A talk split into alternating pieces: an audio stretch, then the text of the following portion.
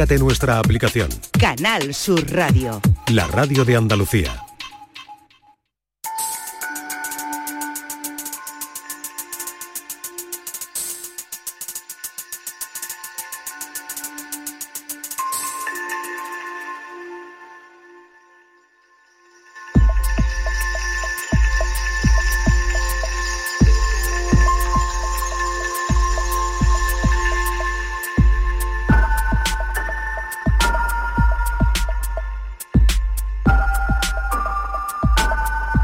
Canal Sur Radio, La Noche Más Hermosa, con Pilar Muriel. Y con la dirección técnica de Eva Nápoles, en los contenidos de hoy, Hugo Salazar, José Manuel García Bautista, Jesús García. Y ahí está esa encuesta que eh, eh, hemos estado realizando a lo largo de tres semanas eh, y en la cuarta ya sabéis, tres fines de semana y en la cuarta pues ya lo que hacemos es eh, darle salida a todas las respuestas que llegan. Queríamos saber, eh, de acuerdo a la experiencia vital que hayas tenido, si estaría más que dispuesto, si te gustaría cambiar de identidad eh, en función a, la, a eso, a cómo haya ido todo.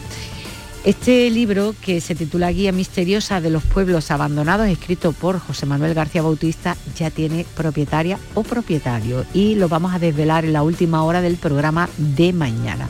Ahora lo que toca es abordar el último tramo de este viaje del conocimiento. La noche más hermosa de Canal Sur Radio.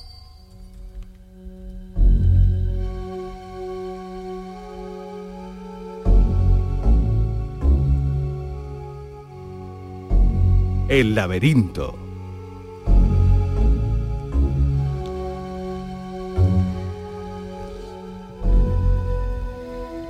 Afortunadamente, la criminalística eh, y su desarrollo en el conocimiento del delito como del malhechor está facilitando la labor de las fuerzas y cuerpos de seguridad a la hora de cazar al delincuente.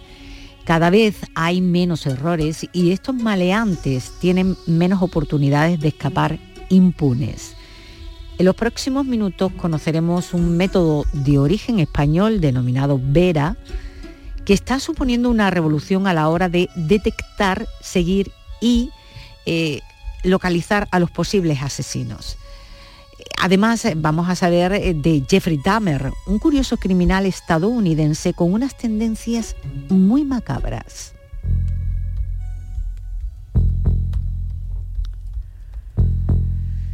El trabajo de investigación eh, no es unificado en todos los cuerpos de seguridad repartidos por el mundo. De hecho, cada país puede tener metodologías distintas a los demás.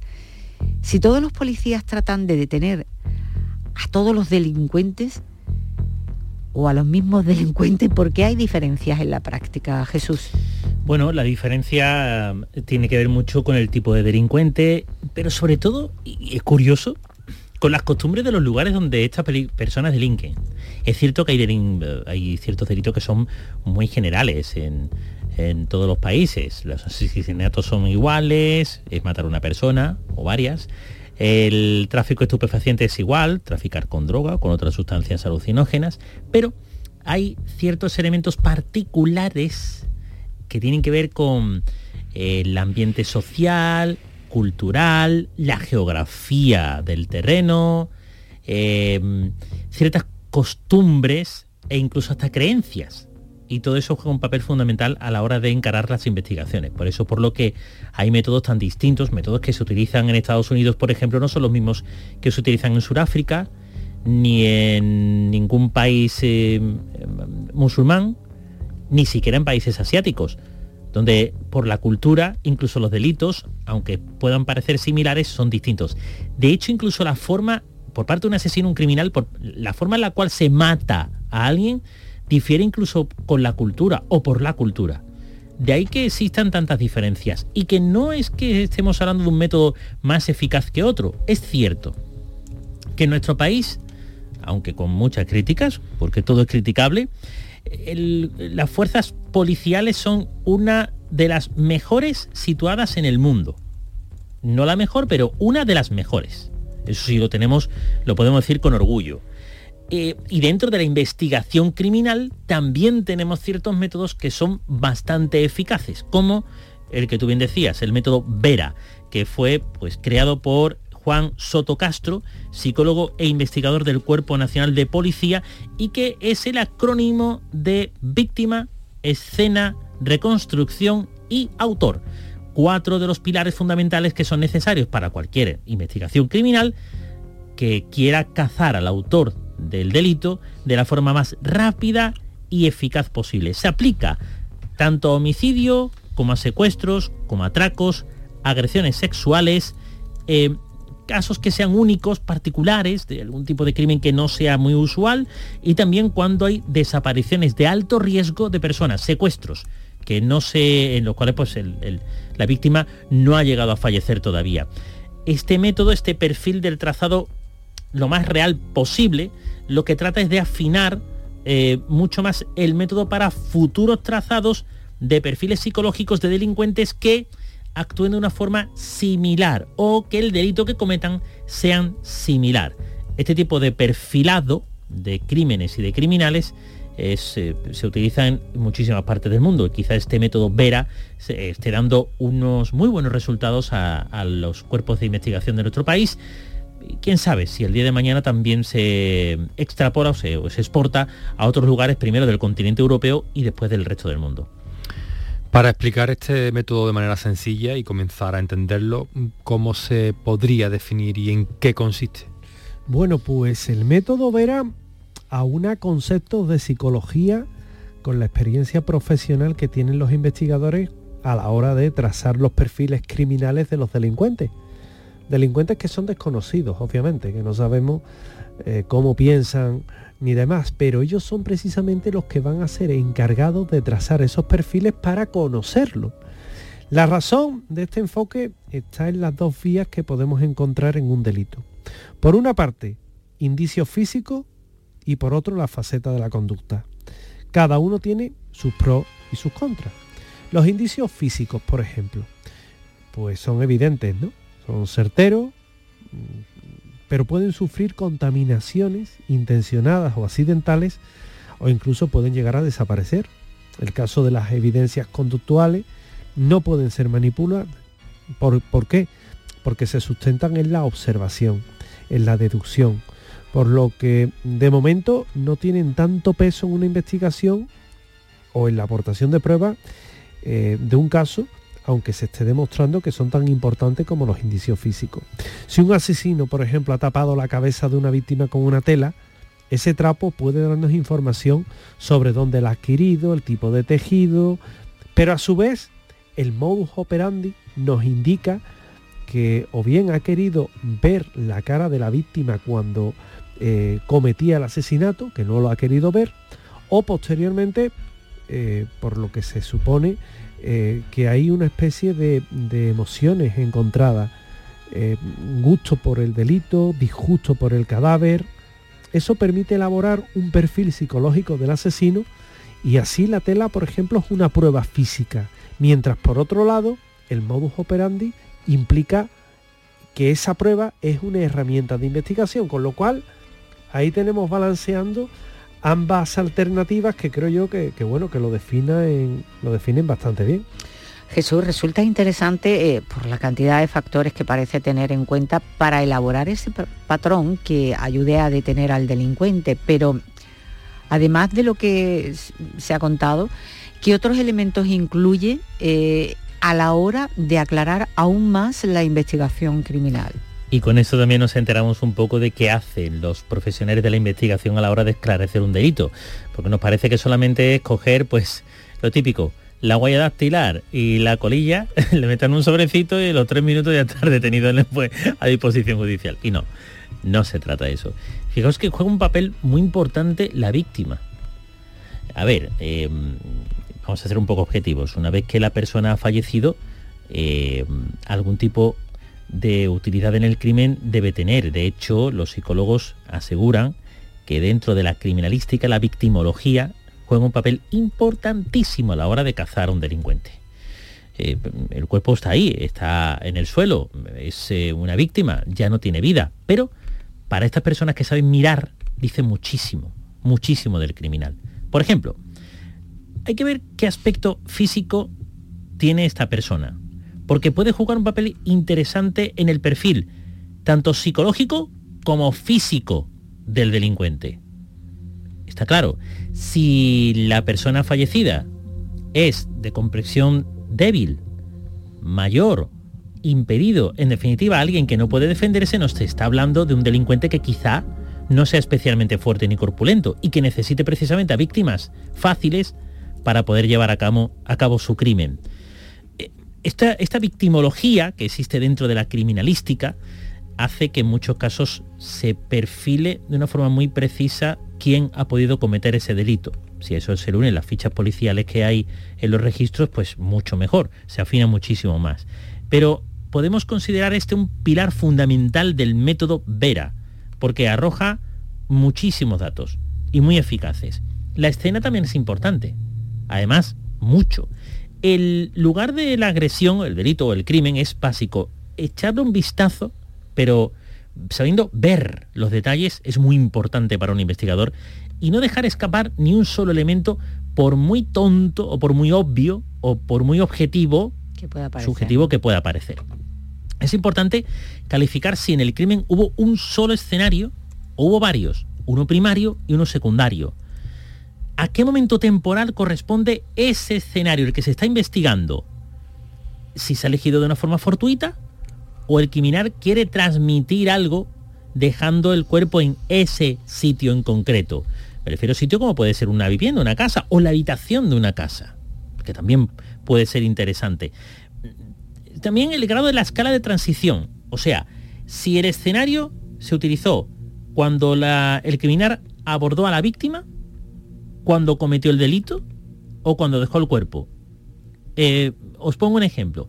Imaginemos un criminal que siempre suele captar a sus víctimas en una cafetería. Eso ya es un escenario que siempre se va a cumplir. Cafetería.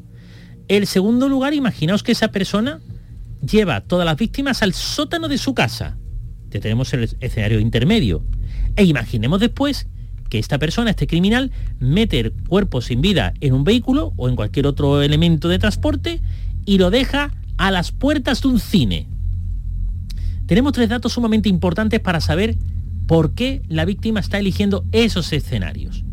Quizá la cafetería es un lugar público porque siente la necesidad de el morbo de captar a alguien en un lugar donde puede ser visto y sin embargo él eh, está por encima de todo eso, supera ese miedo el hecho de matar a la víctima en un sótano es porque no está de acuerdo con el crimen, sino quiere esconder lo que está haciendo y no darlo a conocer a nadie y dejar la puerta de un cine es porque lo que nos puedes estar diciendo el asesino es, esto para mí es algo que no me importa, tanto como una película. Me da simplemente el momento de placer puntual, pero después lo puedo hacer muchísimas más veces.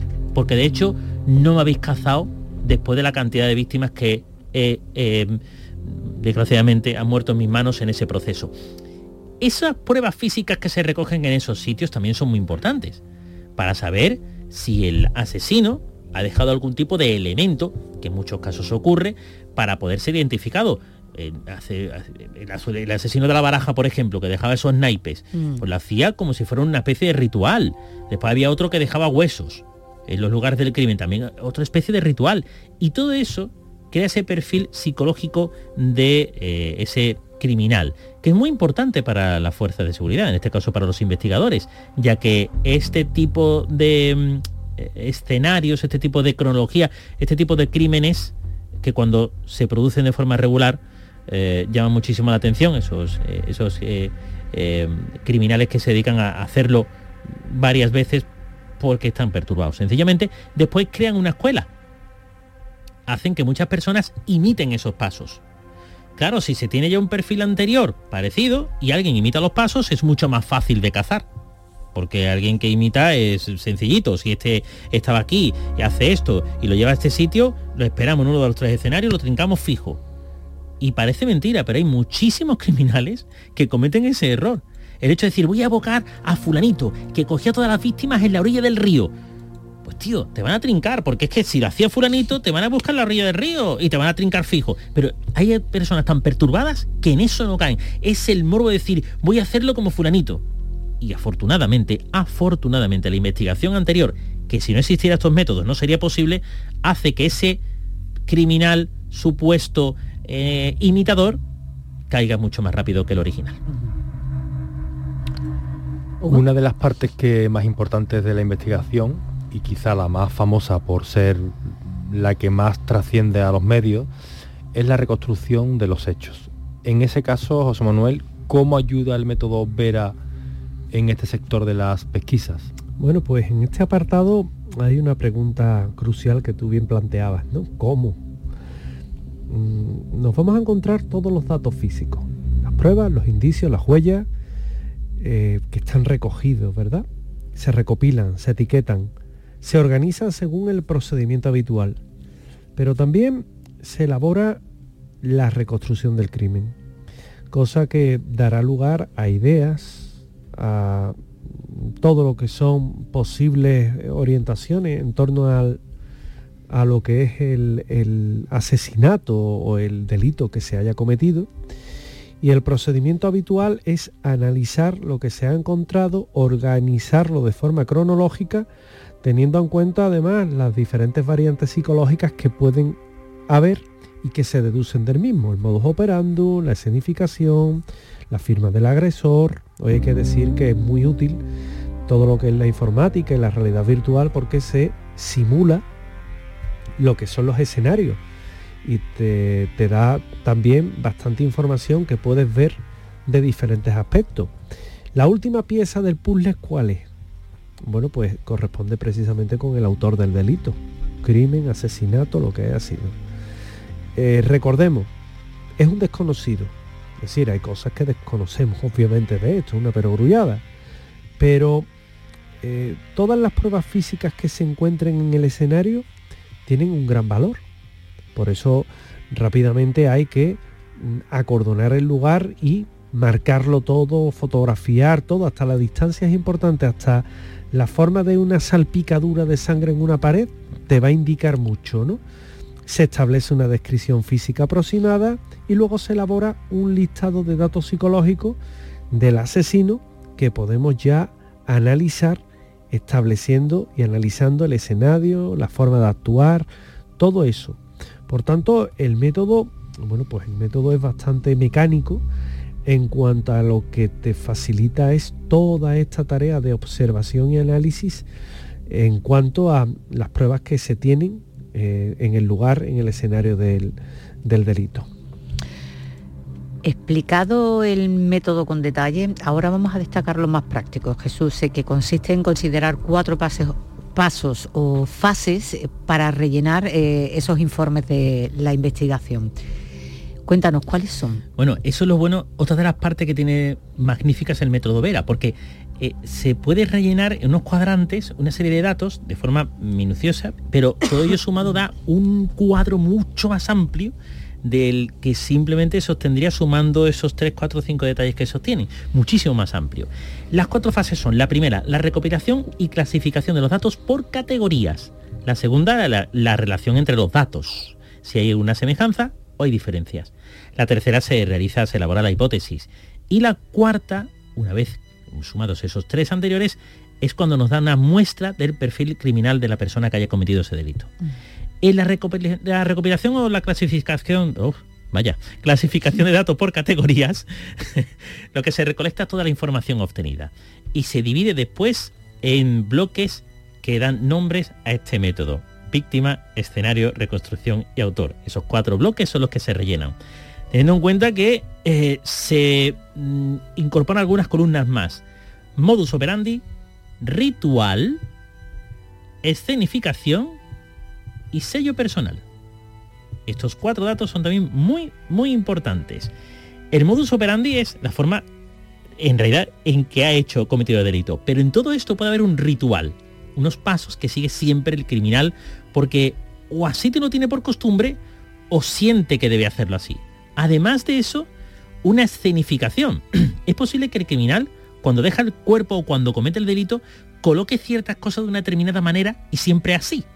Porque quiere hacerlo de esa forma, quiere sentir que el crimen lo comete de una manera parecida.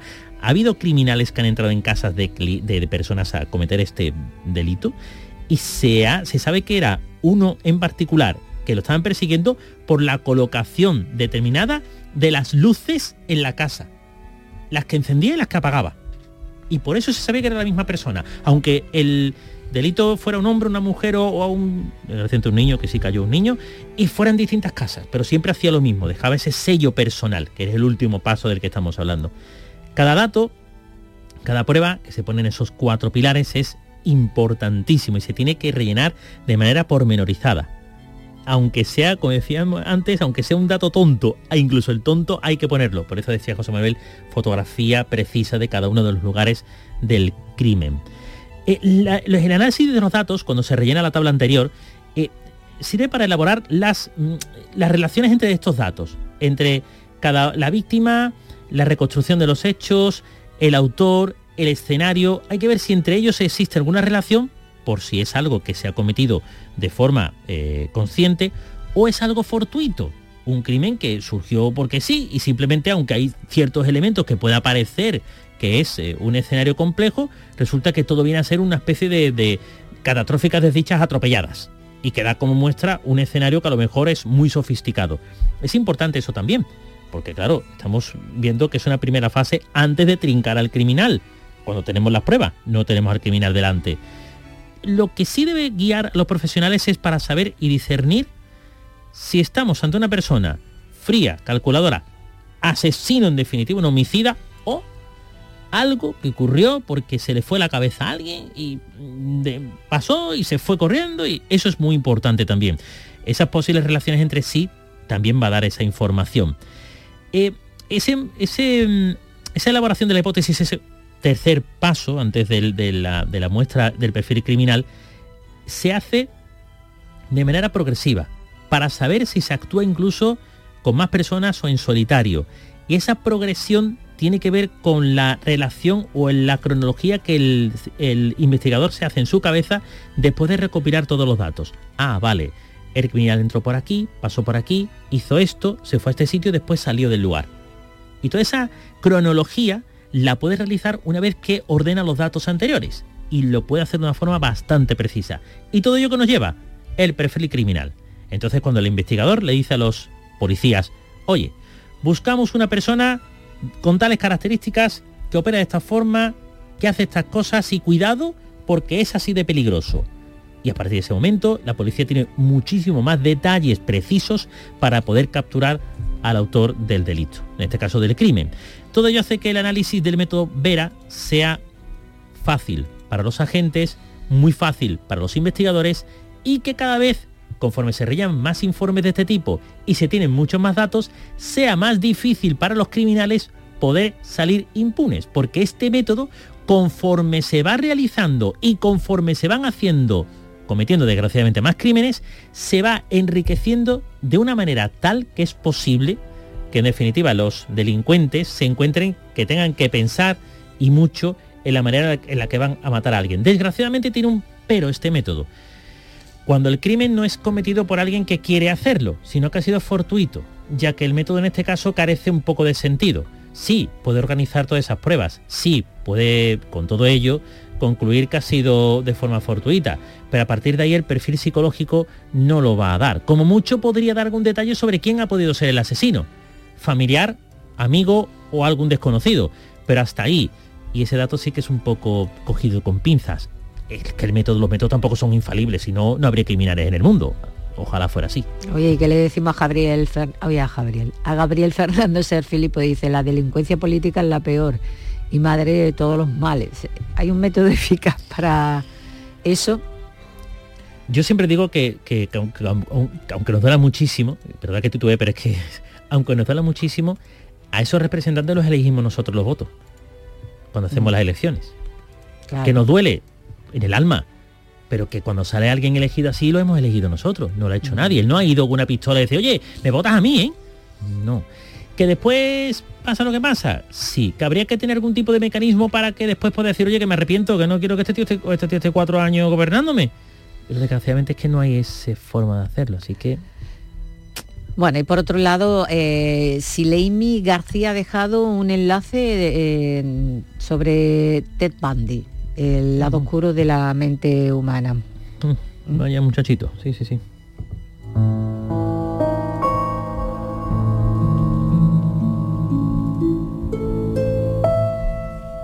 Esta es tu noche, la noche más hermosa, con Pilar Muriel.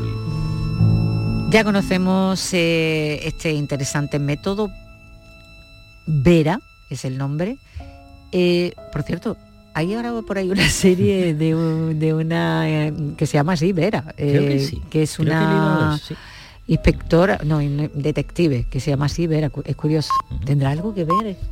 No he visto la serie, a lo mejor sí. Bueno, nos centramos en un asesino en serie, eh, apodado el caníbal de Milwaukee.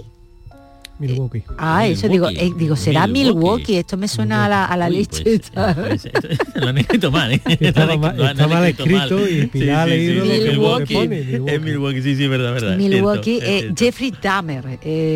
Mm, ¿Cómo fue la infancia y la adolescencia de este criminal, José?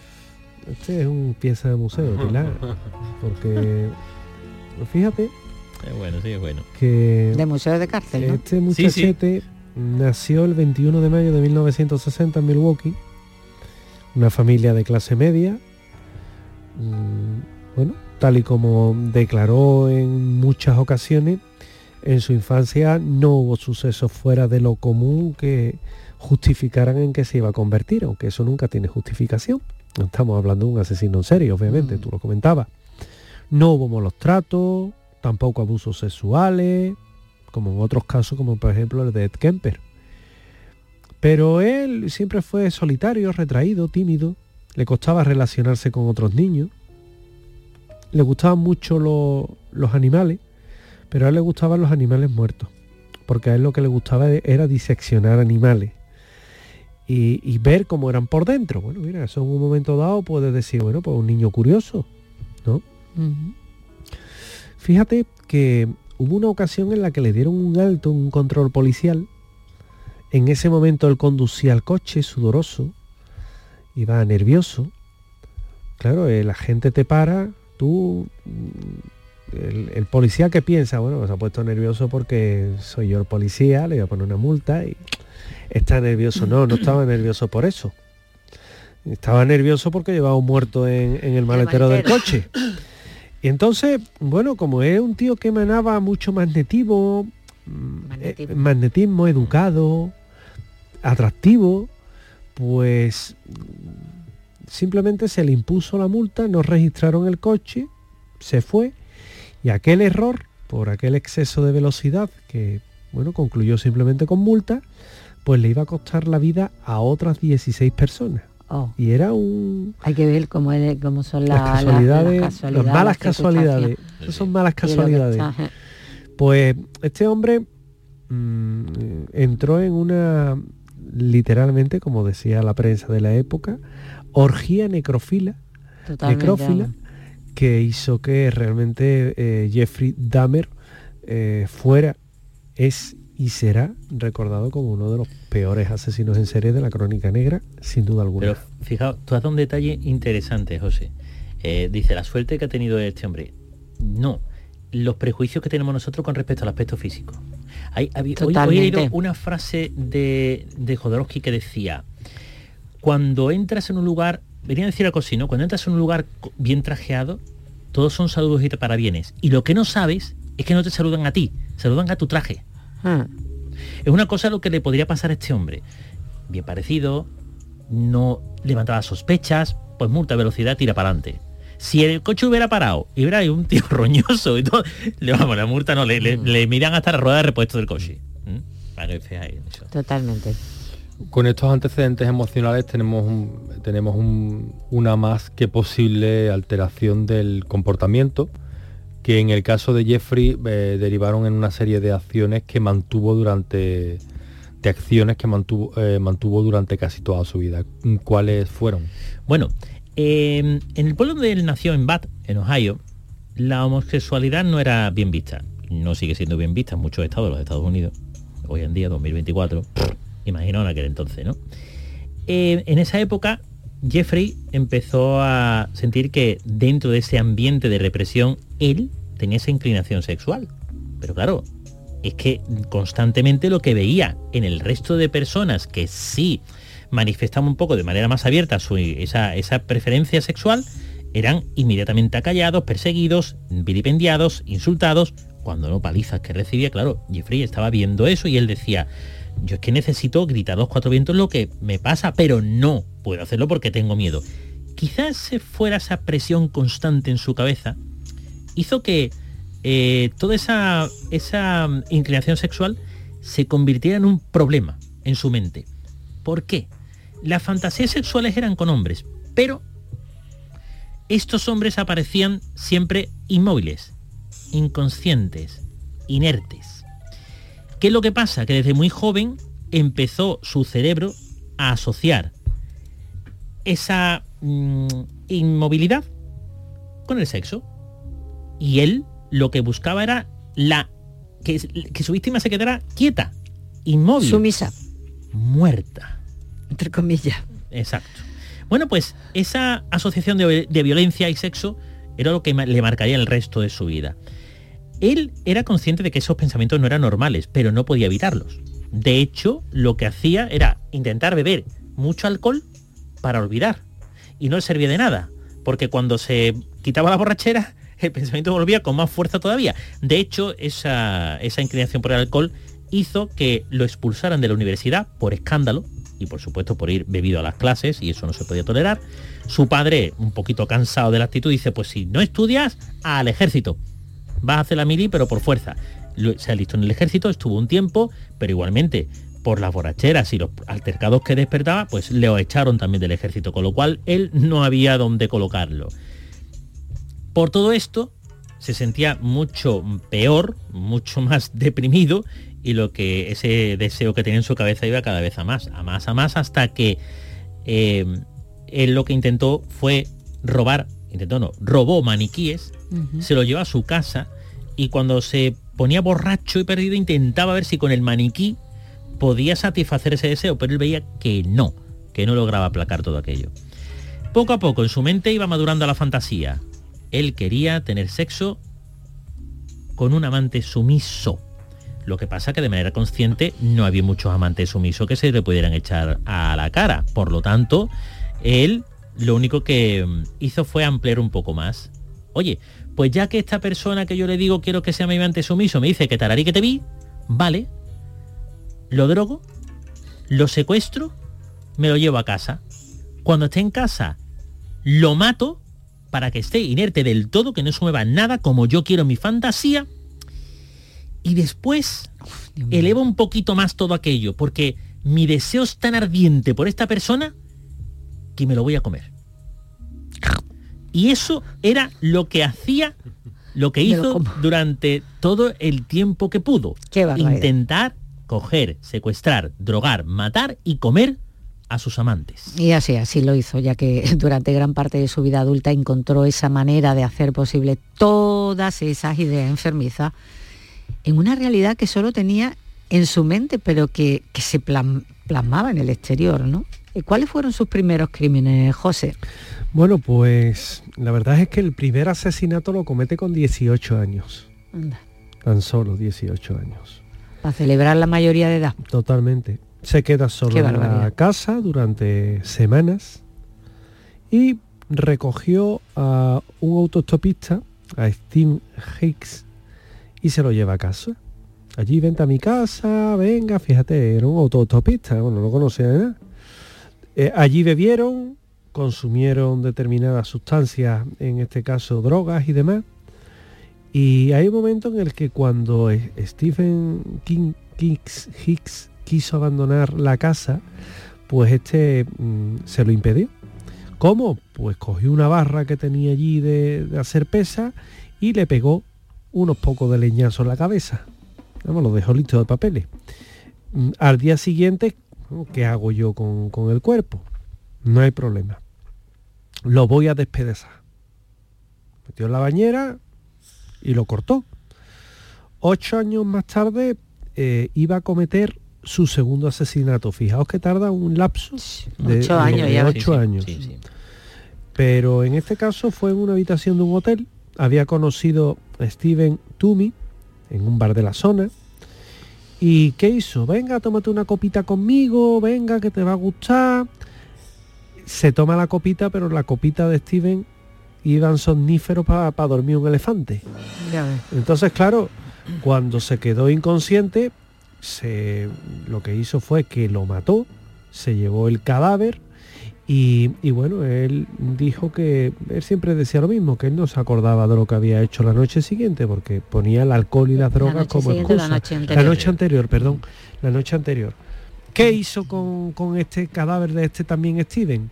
Bueno, pues deshuesó el cadáver, eso sí, fetichista. Dijo, oye, por cráneo bonito. Yo me lo voy a quedar. Y se quedó el cráneo. Y ya los siguientes serían dos en el año 1988, uno en 1989, cuatro en 1990, ocho en 1991, hasta que fue detenido porque el tío lo que hacía era guardar objetos, era fetichista y luego se excitaba con, con esos objetos que guardaba de las víctimas. Pero deshuesar un cuerpo, eso de- Eso tiene más complejidad de lo que la gente se cree. claro que tiene que es sumamente complejo. Y que rompe un, por ejemplo, un fémur no- o una tibia, un peroné. bestia. Eso. No es fácil. Pero claro, él se ponía con el serrucho y pim, pim, pim, pim. Qué bestia. Eh, A pesar de que, a pesar de todos los crímenes perpetrados por Jeffrey, hasta el momento la suerte le sonreía y se mantenía en la calle con más posibilidades para repetir estos atroces hechos. Mm, ¿Lo detuvieron en alguna ocasión como sospechoso? No, y sin embargo, pudo, pasar lo mismo que aquella escena de la policía, del coche de la policía, que solamente le pusieron una multa cuando el maletero lleva cargadito hasta los topes de, de trozos de personas. Eh, fijaos, em, una de las ocasiones, coge a un chico de 14 años de Laos, llamado Konerak Sitas mm, Sompone, que iba a un bar de bebidas, fue porque fue a probar, estaba allí este Jeffrey y se fijó en él. Se lo lleva, bueno, el mismo modo que decía José, copita aliñada, casi somnífero, se lo lleva a su, a su casa. Em, se lo lleva a su casa, lo que le hace es un agujero en la cabeza, mientras que está drogado. Una- una trepanación, vamos. Y le echa ácido en el cerebro. qué bestia. Mientras que, porque su fantasía con él era hacerle un zombie y que pudiera estar a su merced cuando él quisiera. Uy, uy, uy, uy, uy. Claro, mientras que sucede esto, Jeffrey se va al bar a seguir bebiendo. Porque dice, bueno, voy a dejarle un ratito en el apartamento para que vaya cogiendo vueltas y ya después voy. El chico consigue recuperar la conciencia y baja a la calle. Cuando Jeffrey sale del bar, se encuentra a este joven sentado en la acera, rodeado de policías, desnudo, y que no podía hablar, balbuceaba y no podía, no podía ya expresarse. Sí, le había echado eh, el ácido en la cabeza como se vamos, lo que no sé cómo estaba vivo. Jeffrey se acerca a los policías, le dice que efectivamente es su novio, que lo perdonen, pero es que ha estado bebiendo y por eso es por lo que no puede ni hablar ni tenerse en pie. Los policías le dicen, bueno, vamos a acompañarlo a tu apartamento. Acompaña a Jeffrey y al chico, poniéndole Jeffrey un chaleco que tenía, hasta el apartamento. Entran y la policía se va dejándole el informe como solo algo destacable, un olor fuerte que salía del apartamento. Ah, vale, que este era otro, o sea, que tenía al que la había... mm, No, no, el, el que le había trepanado salió a la calle, se, Ah, pu- vale, vale. se sentó en la acera sin poder hablar. Ya, ya, Jeffrey ya. llega. Y, ya, ya, y volvió. Y vuelve, y lo que dicen en el informe es que la casa huele, Exacto, tiene como un lo- olor fuerte. Os voy a acompañar a los dos hasta vuestra Mm. casa. Y cuando acompaña simplemente es que hay un olor fuerte, nada más. Obviamente Jeffrey lo que hizo fue estrangularlo y matarlo. ¿Por qué había un olor fuerte en su casa? Jeffrey tenía una muy buena costumbre, que era, como los cadáveres quería después, se los comía y de malo y les cortaba, pues no tenía sitio donde, donde ponerlos. Su frigorífico y su congelador estaba lleno de, de trozos de cadáveres. Qué ¿Qué barbaridad. hacía? Compraba grandes bidones y ahí metía los cuerpos. Lo que ocurre que aunque los bidones se pueden cerrar de una manera, bueno, medianamente eficaz, el olor de la cantidad de cadáveres es mucho. Había una vecina de color que había llamado numerosas, en numerosas ocasiones a la policía porque a su apartamento llegaba el, pestazo de este mm. Bueno, pues a esa mujer no le hacían ni caso. Porque como era una mujer de color, esta está loca. Y sin embargo, podían haber capturado a Jeffrey si la policía hubiera entrado de la primera vez en el apartamento. Hubiera... Desde el primer momento en que la, avisaron, ¿no? Desgraciadamente, no ocurrió así. ¿Y este hombre qué hizo? Seguir con su fantasía sexual muchas y repetidas veces. ¿Por qué dejaba tantos años entre, en algunos casos, entre, entre delito y delito? Porque como tenía el cadáver, mientras que no se podría, disfrutaba él. Y cuando nada, pues lo tiraba ahí y seguía con su fantasía con los muñecos y con intentaba de alguna forma no volver a matar, pero no podía, no podía, siempre caía lo mismo. Bueno, he escuchado que mm, la víctima logra escaparse de las garras de, de su asesino. Eh, poniendo fin, eh, que, no, eh, es que estaba pensando que, eh, que, el que se escapa realmente de la policía es el asesino, ¿no? No, no, no. Pero hay veces que, la víctima sí logra escaparse de las garras de su asesino y pone fin a la macabra carrera del criminal, como es el caso de, Jeffrey, ¿no? ¿Cómo ocurrió? ¿Cuál fue o quién fue quien, quien tuvo la fortuna de no terminar bueno, pues la verdad Troceado. es que en julio de 1991 mete la pata, la pata en sus planes, claro. Mm. Cuando Tracy Edwards había sido esposado por, por Jeffrey, consigue escapar del apartamento donde lo había llevado. Justamente cuando va por la calle para una patrulla de la policía en las inmediaciones y bueno, cuando le dice que ha ocurrido, la policía va a, oye, pedir explicaciones y registrar el apartamento. Pero bueno, lo que nunca pensaron ellos es lo que se iban a encontrar allí, evidentemente. Descubrieron fotografías de visceraciones, restos humanos de 11 personas, cabezas en el frigorífico, oh. órganos en el congelador, calaveras en los armarios, sangre en las paredes, un bidón con 215 litros de ácido y tres torsos humanos en descomposición. Vamos, no está, fíjate lo que tenía, la casa era la casa de los horrores. Totalmente.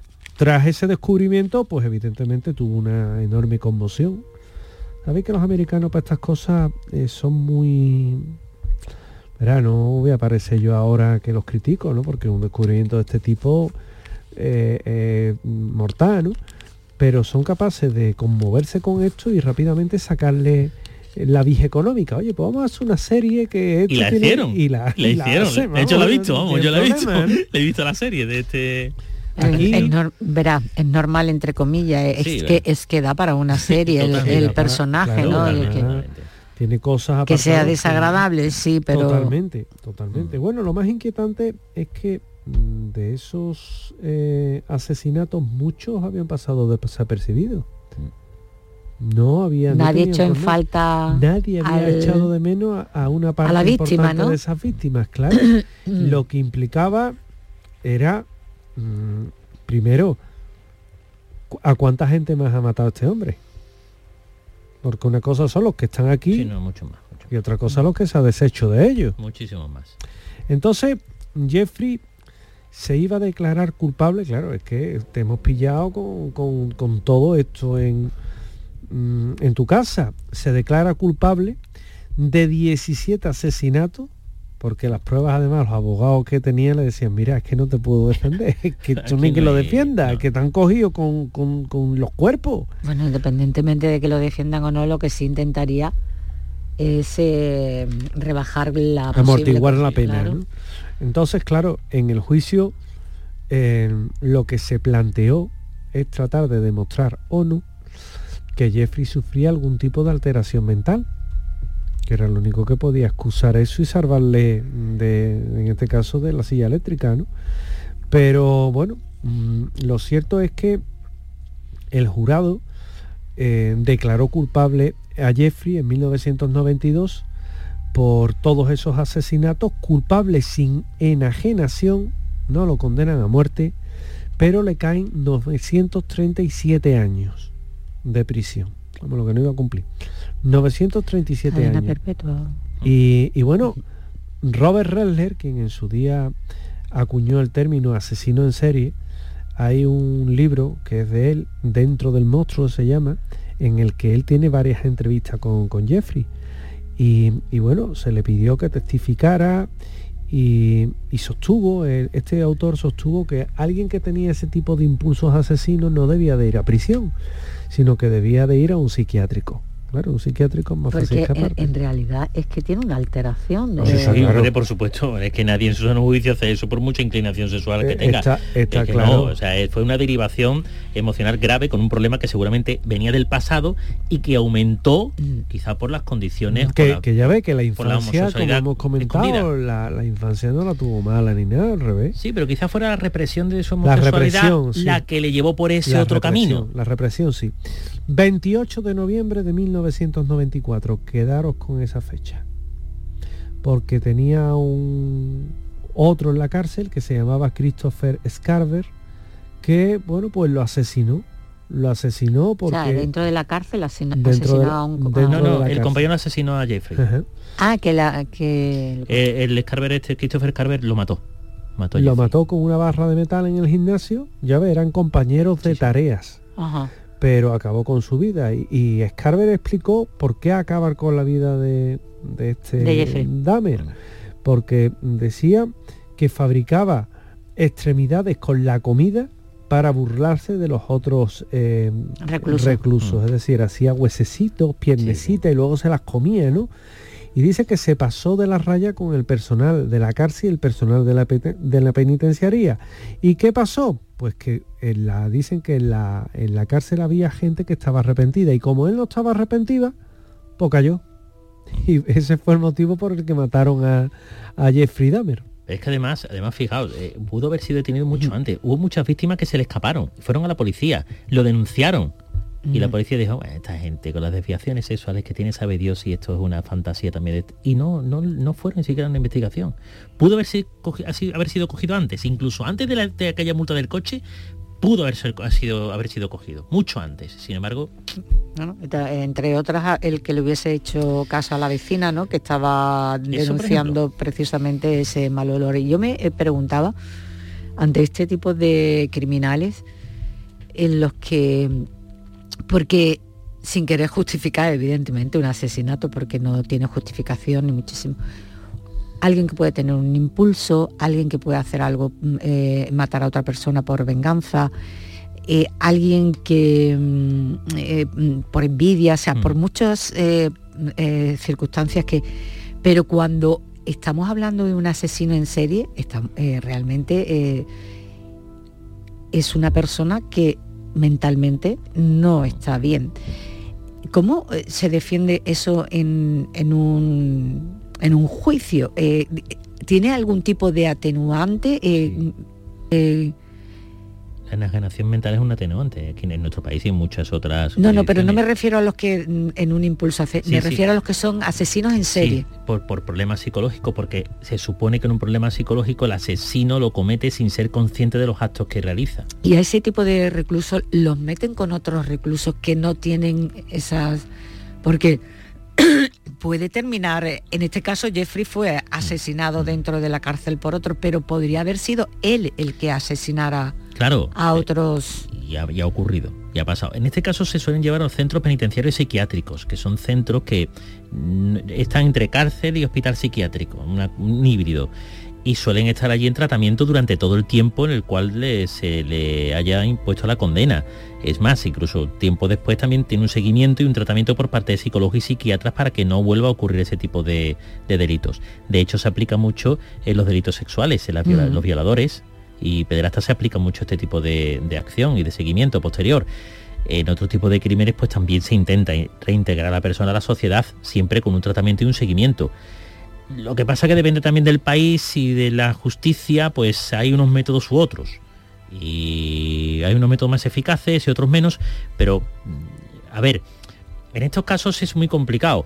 Eh, tenemos que ponernos de parte de la víctima y si de los familiares de la víctima, pues lo que van a pensar es que esta persona tiene que, pagar con toda su condena. Pero si nos podemos de parte de los familiares del, del asesino, que a sabiendas que es una persona que tiene sus facultades mentales perturbadas, ¿qué haces? Eh, te encuentras en una tesitura muy difícil. Sabes que tu familiar está mal, que a lo mejor ha cometido ese crimen porque está mal de la cabeza. Vale, pero una cosa es que cometa un crimen, porque esté mal, pero una vez que comete ese primer crimen, eh, a no ser que, la familia esté ignorante de lo que está ocurriendo y que no se le haya cazado, pero... En algunos casos sí ocurre, en algunos casos, ¿eh? En algunos casos, eh, Yo creo que es algo también realmente complicado, y, difícil, de... Eh, todo evoluciona, eso sí es cierto, y desafortunadamente también el crimen.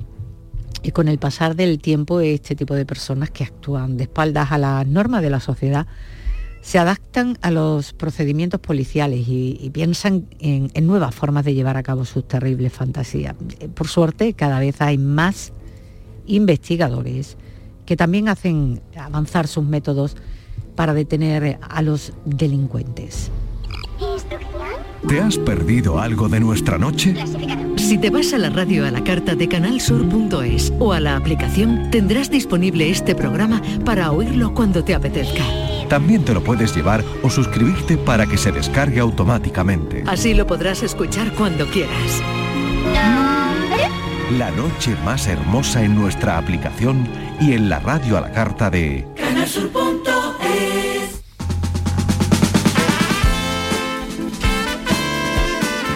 Noche más hermosa con Pilar Muriel.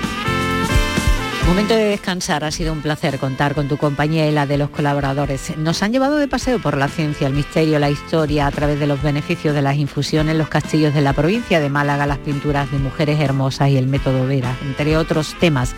Mañana hablamos de las peores noches de bodas reales, el degollamiento del bar La Pará en Sevilla atenderemos la petición de un hermoso hablando de las figuras mitológicas y hablamos de las rutas eh, marítimas del hidrógeno verde, entre otros temas. Eh, dicho esto, quiero darte las gracias en nombre de Manu Japón, ay Manu Japón, bueno sí, estaba también en el control central, de Antonio Carlos Santana y Eva Nápoles, en la dirección técnica y en los contenidos de hoy, José Manuel García Bautista.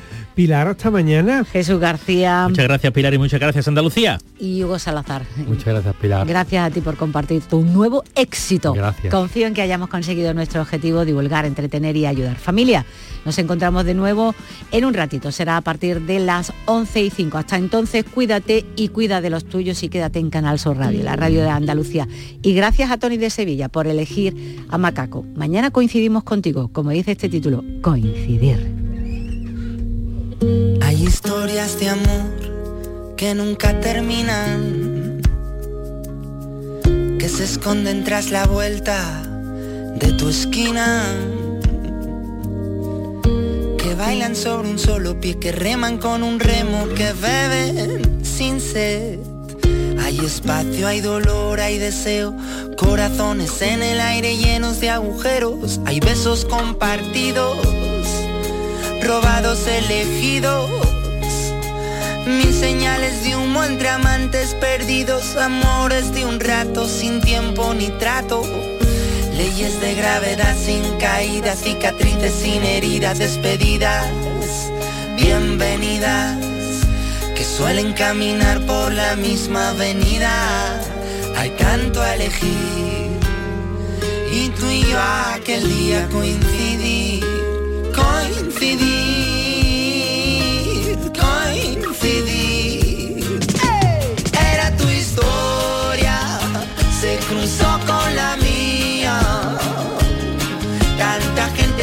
gente, ahí fuera. Y coincidir aquel día, era tu historia, se cruzó con la mía. Tanta gente, tanta gente ahí fuera coincidir aquel día. Coincidir. Hay historias al borde del precipicio que se buscan en los baúles de un principio. Hay noches sin sofocos, lágrimas sin princesas ni espejos rotos hay revoluciones entre corazones, partidas de dos labios sin peones, sudores, tentaciones, citas sin flores.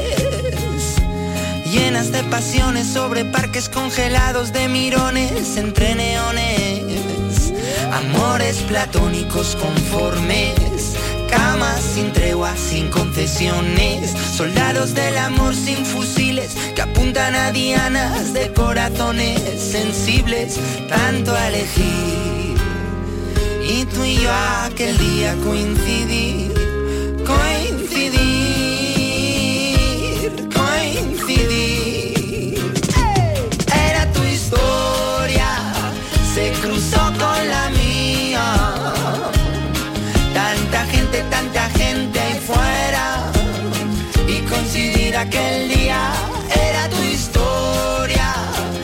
cruzó con la mía. Tanta gente, tanta gente ahí fuera y coincidir aquel día. Hay historias de amantes. Y hasta aquí el programa de la noche más hermosa. Hasta la próxima.